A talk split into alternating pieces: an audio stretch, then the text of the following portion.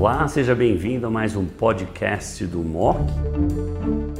Eu sou o Dr. William William, diretor de Oncologia e Hematologia do Hospital BP, a Beneficência Portuguesa de São Paulo, e eu tenho o prazer de ter aqui comigo hoje a doutora Suelen Nastre Castro, oncologista clínica da Beneficência Portuguesa de São Paulo, especialista em tumores torácicos.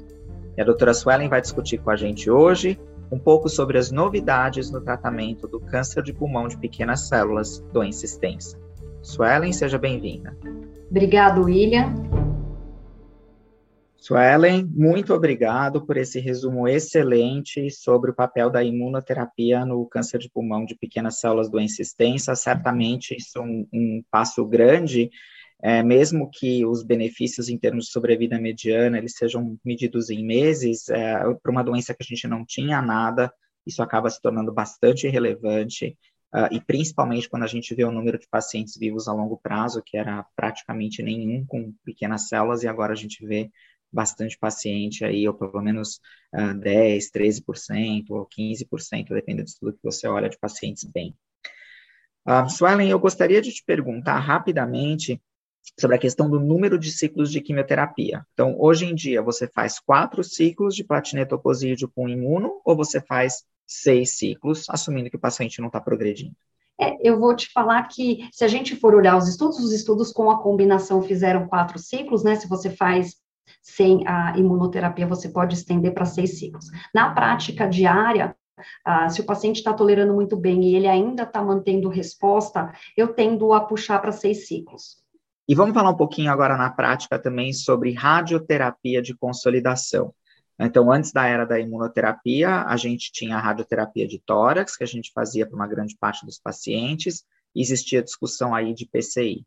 Como que você tem feito na sua prática clínica diária depois desses primeiros ciclos de quimioimunoterapia? PCI, sim ou não? Radioterapia de tórax, sim ou não, e por quê? É, eu acho que a PCI, para doença extensa, eu acho que já ficou bem claro que talvez não tenha um benefício tão importante. Eu acho que a gente pode acompanhar esses pacientes mais de perto, com ressonância de crânio. Então, eu não recomendo PCI para os pacientes com doença extensa doença.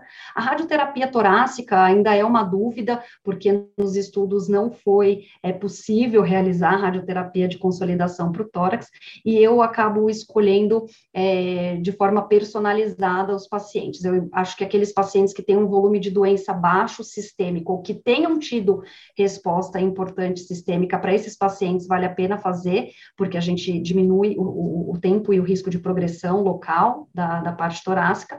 Para aqueles pacientes que têm um, um, volume de doença maior fora do tórax, eu acho que a gente tem que ponderar caso a caso, porque daí a gente tem que entender se o, o prognóstico vai ser pior dessa doença metastática em outro sítio do que torácica, lembrando que a gente tem algum é, grau de efeito colateral da radioterapia torácica, ainda mais associada à imunoterapia, apesar da gente saber que o risco de é, de pneumonite, né, com um paciente em imunoterapia com rádio, é baixo e é, e é tolerável e manejável. Mas lembrando que esses pacientes que têm baixo volume, que responderam muito bem ao tratamento, acho que vale a pena a gente discutir radioterapia de consolidação.